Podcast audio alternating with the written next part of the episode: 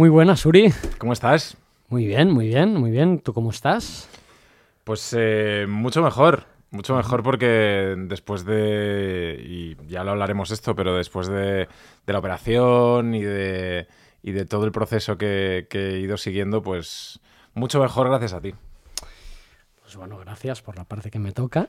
Y, y, sobre todo, bueno, no vamos a fingir que no nos conocemos, porque nos conocemos desde el año 2017, creo. Sí, yo creo que nos conocimos en, en COA directamente, porque en 2017 yo, mmm, junto con Jorge, eh, Jorge Cremades, hicimos el reto Men's Health que ya eh, era un titular fantástico, porque yo, el deporte siempre ha sido algo muy importante en mi vida. Y entonces, en ese momento, pues gracias a Jordi Martínez, que desde aquí le mando un, saludo, nos propuso hacer un reto que era cuerpo de portada en cuatro meses. Eso es lo que hacen en la revista, ¿no? Entonces, al final, eh, es algo muy goloso porque te, tienes una exposición fantástica. Eh, uh -huh. Es una revista, además, que, que, lo que hacen lo hacen bien. Y hay todo un proceso que te lleva de cero a cuerpo de portada. En ese, en ese punto fue cuando nuestros caminos se cruzaron. Y Uri, Uri, hablando ya que mencionas el reto Men's Health, que fue como nos conocimos en el año 2017, ¿qué diferencias o, o qué diferencias ves desde que hiciste el reto con el enfoque de lo que suponía el reto Men's Health cuatro meses, implementación de hábitos como consecuencia de mejora la imagen, salías en la portada de Men's Health, que además ganaste tú, me acuerdo perfectamente, porque, porque el ganador entre tú y Jorge Cremades salía en la portada, ¿no? Correcto. Eh, Jorge salió, pero por dentro de la revista, ¿no? Sí, También sí. está bien. En una parte muy pequeña, en un. Nada. no, no, fue fantástico. Eh, y, y, yo tuve la suerte de, de, de, de ganar el reto, ¿no? Uri, en el reto no eras padre, no tenías ni pareja. Es decir, ¿qué diferencias ves entre el reto Men's Health que hiciste en 2017 uh -huh. y quizás ahora que precisamente pasaste, te lesionaste, pasaste por una operación importante? ¿Qué sí. diferencias ves? A ver, eh, para mí el reto era una implementación de hábitos eh, de una manera express y con un, con un objetivo muy claro que era conseguir un cuerpo de portada. Uh -huh. En este caso, eh, es diferente porque lo que estoy haciendo es una implementación de hábitos a, a largo plazo, no solo para, para, un objetivo de cuatro meses y tener un six-pack para poder salir en la, en la portada de moda de, de, del deporte. De estilo de vida de, de hombre. De vida de hombre. Creo que es la más leída en España y en el mundo. Exacto. 65 Entonces, países. Eh, en ese sentido sí que también había una, una, una presión, ¿no? De no solo intentar mejorar mi, mi físico y tener un, un, buen aspecto, sino también una parte que era, digamos, más laboral, ¿no? Eh, para poder eh, pues salir, hacerlo bien, etcétera, etcétera. En este caso es algo mucho más, eh, no con esa presión, y sí con un camino que además puedo también compartir con Enric, con Enric Sánchez y, y, hacerlo de la mano, ¿no? Y poder, y poder ir mejorando día a día. Claro, laboral dices laboral porque, disculpa, eh, es mi primer podcast, con lo cual soy un aprendiz. Mm. Y, pero no he presentado a Uri Sabat, y Uri Sabat seguro que muchísimos lo conocéis, uh -huh. pero dice laboral porque en aquel momento, si no recuerdo mal, eras el presentador de los 40 principales. Correcto, sí, en ese momento estaba eh, trabajando en los 40 principales. Eh, yo eh, he trabajado durante toda mi vida en la radio, principalmente, y la televisión. Y, y, he estado muy vinculado al mundo de los medios de comunicación. Entonces, eh, pues estuve en varias, en varias empresas, en varias radios, en varias televisiones y el reto en sí siempre eh, se hace con una percha de alguien que puede ser alguien que trabaje en la televisión, alguien que tenga eh, un trabajo de cara a los medios, al público, que sea popular, ¿no? Y en, bueno, en ese momento, eh, pues tuve la suerte de, ser elegido. Entonces, yo siempre me he dedicado mucho al, tema de, como te decía, de los medios de comunicación, que también es un, un mundo donde la imagen es algo muy importante. Entonces, para mí el tema laboral eh, iba por dos, por dos partes. Una parte que era la de eh, poder estar en la portada de una revista con la consiguiente exposición que puedes tener eh, de cara a otras televisiones, otras radios, otras marcas, etcétera, etcétera. Y también a un nivel, a un nivel laboral, como te decía, cuando estás en un programa de televisión o cuando estás en, eh, en, un medio de comunicación, pues el aspecto también es algo que, que influye mucho, ¿no? En, en, en superar un casting, en, conseguir un papel, ¿no? Para los actores, actrices, etcétera. Y Uri, ¿cuáles fueron las claves que te permitieron, por ejemplo, en aquel momento ganar ese reto? Y es decir, ¿qué, ¿qué, hiciste? ¿Cuáles fueron las claves para ti que te hicieron ganador del reto y además pues el, portadón que, que, salió? ¿no? Constancia, tío. Constancia eh, y, y, mucho más mindset que, que, algo físico. ¿Por qué? Porque el hecho de, estar a ese nivel, tengo que decir que no es una, un camino fácil. Es decir, todo el mundo quiere, quiere llegar a eso, pero nadie está dispuesto a, a, a, meter la carne en el asador para que eso suceda, ¿no? Tienes que estar renunciando a tantas cosas y te das cuenta en el momento en el que haces ese camino que estás renunciando a cosas que en tu día a día, en una persona normal, en, en España, pues no, no renuncia, ¿no? Porque quedamos para comer, quedamos para beber, quedamos socialmente en torno a una mesa, ¿no? Muchas de estas cosas em, no se. no las tienes claras hasta que haces un reto así. Y no solo eso también, el hecho de em, sacrificar tiempo para poder dedicarlo a entrenar, a ir al gimnasio. Que eso muchas veces es como, pero ¿ahora vas a entrenar? ¿sabes? Eh, la gente no lo tiene muy, muy, muy claro en la mente. Y has citado España, que es cierto, ¿no? Pues eh, las tapas, eh, la siesta, etcétera. la sangría. el sedentarismo, pero sobre todo es mundial. de hecho, actualmente hay más gente que muere por exceso de comida que, que de hambre. sí, sí, que, de hambre, ¿no? Entonces, bueno, en fin, eh, es un dato de la OMS, con lo cual no lo digo yo. Por cierto, como soy aprendiz y lo he dicho antes, aprovecho y me presento yo. Yo soy Fito, Fito Florenza, tengo un centro de implementación de hábitos y he decidido hacer este podcast pues para, para hablar con personas que han implementado hábitos en diferentes circunstancias y que os pueden aportar valor en ese aspecto. Son, en mi caso, 17 años trabajando en esto y bueno, este es el motivo, ¿no? Con lo cual, eh, mi formación es de ciencias de la actividad física y del deporte. Eh, pero también tocamos ámbitos de la medicina, nutrición, fisioterapia, psicología y por eso pues voy a ir aportando los datos que sepa, que pueda, mientras hablo, por ejemplo, con Uri Sabat. ¿no? Grande. Uri, eh, Claro, ¿ha cambiado tu enfoque? Eh, es decir, el reto Men's Health era un contexto ah, donde pues has dicho que había una, parte importante, era la imagen. Claro, tenías otra edad, no tenías pareja, tenías hijos. Es decir, entre el reto y la operación nos volvimos a ver un año más tarde, porque creo que viviste un año en Madrid. Y ¿Hubo un cambio? Es decir, ¿por qué nos volvimos a ver? ¿El enfoque desde el cual querías implementar hábitos seguía siendo el mismo que el reto en ese impasse entre la operación y el reto, que era simplemente ya tenías hijas? No. El reto es el reto y todo lo demás es, lo, es otra cosa. Es decir, hay un tema que para mí es, como te decía, laboral y, y, como de, un objetivo mm, de salir en la portada.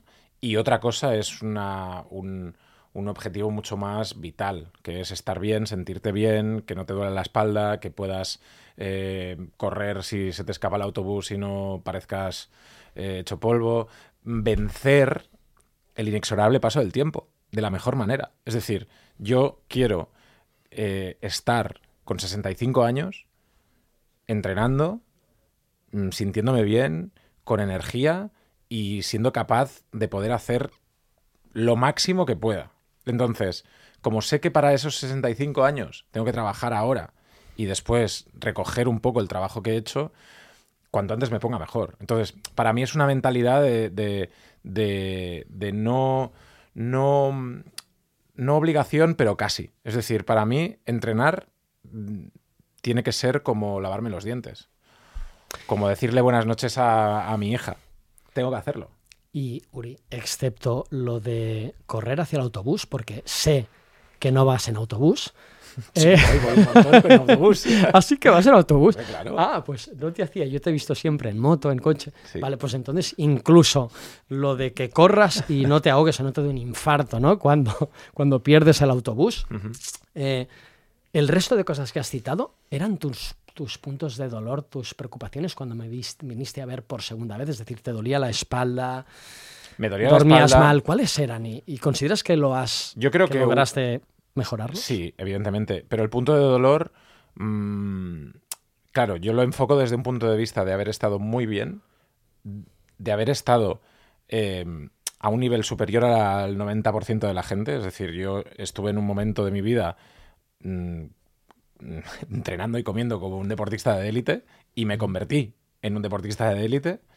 Eh, claro, cuando te ves en ese nivel que tu, tu vida cambia, eh, o sea, cambia a todos los niveles, cambia a que duermes increíble, la piel está increíble, la energía que tienes está increíble y la gente que te ve te dice, estás increíble. Entonces, no es solo un, un- un co- un tema fisiológico, es un tema también mental. Eh, es un tema también que cuando has estado ahí y, y no has seguido ese, ese, ese camino y te has echado a perder, entonces dices, hostia, quiero volver ahí. Entonces, claro, una de las, de las motivaciones, aparte de todo el tema físico, que ya hemos un poco mencionado, para mí también es un tema mental. Que, que es así, es decir, cuando, cuando tú te sientes bien y cuando estás bien, al menos a mí me pasa y yo lo hablo y, podríamos entrar en muchísimos debates y seguro que hay muchísima gente que piensa muchas otras cosas, ¿no? Pero, pero yo estoy mejor y me siento mejor cuando, cuando me veo capaz de hacer las cosas. Cuando, volviendo a la, a la- anécdota de coger el autobús y no perderlo, me siento mejor. Si puedo hacer una carrera y estar bien. Me siento mejor cuando me pongo una camisa y me, veo bien. Y, hace que, que- que- afronte la vida de, otra forma. Entonces, como es algo que puedo conseguir, pues creo que está muy bien que le dedique tiempo, que le dedique esfuerzo, que le dedique dinero a poder, a poder conseguirlo, ¿no? Y creo que también la gente, en la medida que pueda, debería hacerlo. Porque volviendo, a- volviendo al, al concepto de, de que no es una elección, es algo que tienes que hacer. O sea, entrenar la fuerza tienes que entrenarla, aunque no te guste. Dice, la, gente que puede pensar, no, no, quiero, no quiero al gimnasio porque me aburre levantar pesas, mm, lo siento, pero tienes que hacerlo. Porque es que si no, esta mañana estaba justo leyendo un, un artículo que decía, ¿por qué entrenar fuerza a partir de los 50 años tiene que ser obligatorio? Yo he leído también, también un artículo, de hecho no paro de leer antes, no hace mucho, no hace mucho, eh, todos los estudios que relacionaban longevidad eh, y bueno, envejecimiento saludable, al fin y al cabo, lo relacionaban con el entrenamiento aeróbico, ¿no? Con sal a correr o sal a caminar a ritmo rápido, nada. Y actualmente se sabe, de hecho, pues es un médico divulgador que, que- que sigo, ¿no? Y, y- y también pues, ha hecho varios estudios.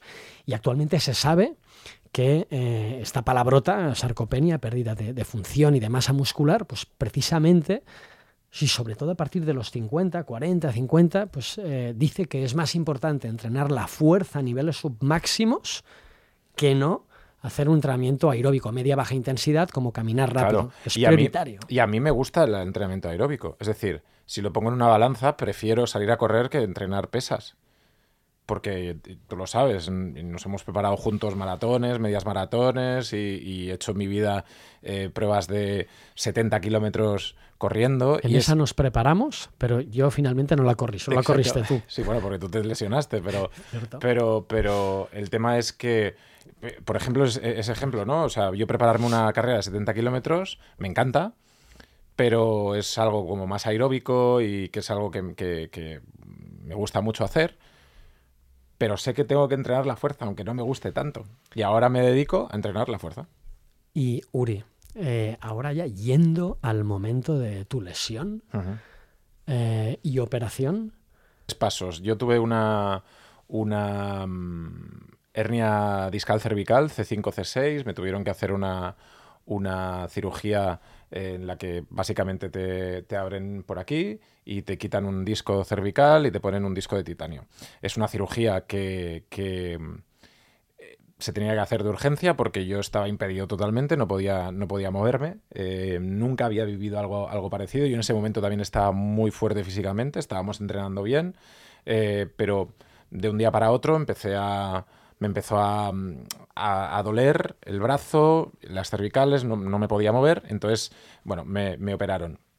El proceso de, Aclaremos que no te pasó entrenando. No, no, no, no, no, no, no, no, Es, un desgaste del disco que además yo los tengo desgastados también por posición, por postura, alto, porque tengo 40 años eh, y por desgaste, entonces te puede pasar o no te puede pasar, a mí me, sucedió. Camas diferentes. Sí, entonces ese primer momento fue, ok, tengo esto, me quiero operar, porque el dolor que tenía era insufrible y era como ¿quién me, opera? ¿Tú sabes operarme? Opérame tú. O sea, que alguien me quite esto porque no puedo vivir. Es decir, cortar el dolor lo primero, porque si no, nada. Entonces el, neurocirujano me dijo que em, también por, por mi actividad física y por cómo estaba, pues que la recuperación sería buena, pero tenía que pasar unos cuatro meses hasta que pudiese hacer deporte. ¿no? Entonces, em, durante el, periodo de operación, hasta que tuve el alta para poder hacer deporte, sí que fue un periodo en el que eh, pues acumulé grasa, no hice nada, eh, fue un periodo en el que gané 10 kilos y, ahí mm, perdí todo lo que, lo que había ganado, ¿no? También por, pues por ansiedad, comer, sedentarismo, no sé. Eh, y entonces justo en ese momento, al volver, la montaña enfrente. Decir, hostia, no puedo hacer una flexión, no puedo hacer una dominada, no puedo correr cinco minutos, me ahogo. Eso es el momento en el que, dices, hostia, tengo que, tengo que ponerme porque es que si no, no... Te lo notabas hasta caminando, ¿no? Porque has estado mucho no tiempo podía salir, No podía salir de mi casa, ir al bar de la esquina eh, caminando porque me, no podía. Entonces, te ves tan impedido y, en esa situación, también volviendo a la, a la, memoria que tenía yo de decir, hostia, yo así nunca he estado en mi vida. Entonces, dije, tengo que hacerlo. Entonces me puse un poco en el camino, un poco también gracias a ti, de no pensar en el resultado final, sino en ir poco a poco cada día haciendo un poquito más. Y aún no estoy en el mejor momento, es decir, aún tengo eh, dolores, no, tengo, no me noto eh, los dedos de las manos aún, pero confío en el proceso. Auri, pues los nervios, concretamente, y, Uri tuvo una afectación de los nervios, no solo por la hernia, sino por la operación. los, nervios se pueden lesionar pues porque hay un corte o porque hay presión durante mucho tiempo. Y, pues en fin, además de lo que ha dicho Uri, pues eh, también tienes dolor, ¿no? Perdón, quizás lo has dicho ya. Sí, sí. Y, y temperatura, quizás, se te pueden dormir es lo que más tarda en recuperarse. Y, además, pues los nervios son importantes para contraer la musculatura y notas menos fuerza, ¿no? claro, claro. No puedo, no puedo hacer un rango de movimiento como el que hacía antes, entonces a lo mejor hay, hay ejercicios que, que debo hacer de otra forma o que es como pues también no, no, no obsesionarme en, en, querer llegar ahí, sino en cada día ir trabajándolo un poco más. ¿Tenías miedo? Miedo a si el cirujano te dijo, oye, cuidado. Claro. está muy presente ese miedo de, ostras, está la médula espinal, o sea, Totalmente. O sea, ahí eh, el médico me dijo, te operamos o puedes tener un problema en el que básicamente lo que sucede es que si ese disco se desplaza y te toca la, médula espinal, em, normalmente mucha gente está sufriendo de, temas lumbares, entonces como es una, una, parte de la, de la, columna que hay mucha menos... Eh, o sea, menos vértebras y, ahí no pasa nada, pues a lo mejor tienes un, eh, se te queda eso eh, afectado y tienes una pérdida de movilidad, pero es muy pequeña. Pero en este caso te puedes quedar sin, sin, movilidad. Y seguro que hay muchos médicos que están escuchando que sabrán mucho más que yo, pero yo solo sé lo que me dijo el médico y dije, por favor, quítamelo ya. ¿Sabes? Uri, y ahora, ahora, ahora mismo, después de tres meses, creo que ha pasado aproximadamente de tu operación. Sí. Eh, ¿En qué punto consideras que estás y hacia dónde vas? Bueno, ahora estoy... ¿Cuáles son tus próximas metas? Ahora estoy en... En materia de ejercicio, alimentación. En la mitad de la montaña, eh, físicamente y, personalmente, con una motivación máxima para llegar arriba de la montaña, con, una, también un grupo que yo creo que eso es importante de entrenamiento eh, contigo, con Enric, en el que, en el que pues vas ¿no? siguiendo el camino y, piensas, estoy con, con, gente que está sufriendo igual que yo, o pensando, hostia, hoy mm, pues no podría ir, pero me lo hago, tengo el compromiso de hacerlo y voy. Entonces creo que cualquier excusa, es decir, mejorar cualquier cosa, por pequeña que sea, para poder decir, ok, voy a ir a entrenar o voy a comer un pelín mejor, está bien. Uri, para concluir, eh, ¿estarías de acuerdo?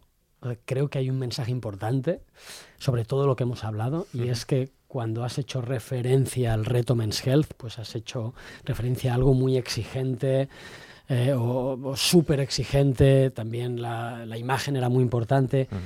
Y después, en, los dos pasos posteriores, cuando perdiste los hábitos pero no te habías lesionado, y después cuando te habías lesionado, pues has narrado un enfoque diferente. ¿Estarías de acuerdo con que ha cambiado tu enfoque desde el reto a la hora de hacer ejercicio y cuidarte en hábitos alimentarios? ¿Y cuál es ese enfoque? Estoy de acuerdo, estoy de acuerdo porque, porque el, acercamiento al deporte y, la, y, al, y, al, estar bien es totalmente distinto. Eh, yo el acercamiento que tengo ahora es para mejorar muchas cosas de mi vida, no solo la estética. Y en el otro era únicamente eh, conseguir un six-pack para ser la portada y ganar a Jorge. A mí, a mí, y para aportar mi granito de arena, eh, me gustaría pues, eh, concluir diciendo que, pues, que al final algo centrado demasiado en la imagen, a no ser que la persona sea modelo o sea alguien que tiene que ser una revista importante como fue Uri, pues puede ser algo demasiado exigente, incluso que algunas no personas puede implicar, no es sostenible, puede implicar castigo en, algún, en algunas personas. Un objetivo centrado en, parámetros eh, pues, objetivables, valga la redundancia, no tangibles. Puede obsesionarte con números, porcentaje de grasa, perímetros, masa muscular. Y yo diría, y es lo que intentamos hacer en COA, eh, yo mismo y a través de mi equipo también, pues a centrarnos en las sensaciones del día a día. ¿no? Cuando tú haces ejercicio, porque duermes mejor, porque estás menos irascible, estás mejor en sociedad, porque eh, tienes más vitalidad, incluso más líbido, que se habla poco, es un tema tabú y eso es de salud. Este sí que me gustaría, me gustaría Entonces implementas y lo vuelves sostenible. Uri, dejo que cierres. No, me gustaría darle un punto a esto que no hemos hablado del tema de la libido, pero para mí es importante también porque hay muchos hombres y mujeres ¿no? que, que, que buscan tener pues como más eh, vitalidad, más vigor, todo eso. Eh, hicimos y antes del reto hicimos unos, unas analíticas ¿no? de, los parámetros normales. Yo en ese momento pues tenía 35 años, 37 años y, y estaba todo perfecto.